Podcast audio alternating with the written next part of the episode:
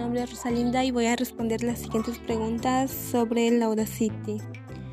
¿Cuál es el proceso que se lleva a cabo para realizar una grabación en Audacity? Primero hay que conectar el micrófono, comprobar que el micrófono sea reconocido por el Audacity y dar clic en el botón de, de grabar.